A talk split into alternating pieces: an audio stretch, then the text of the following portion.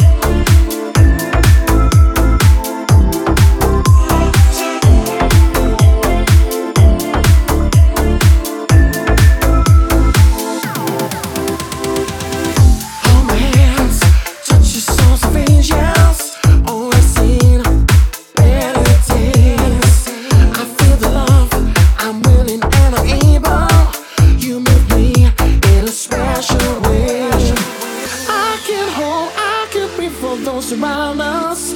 Take me to a better place. Share the words of wisdom that guide us. Let the light be with you today.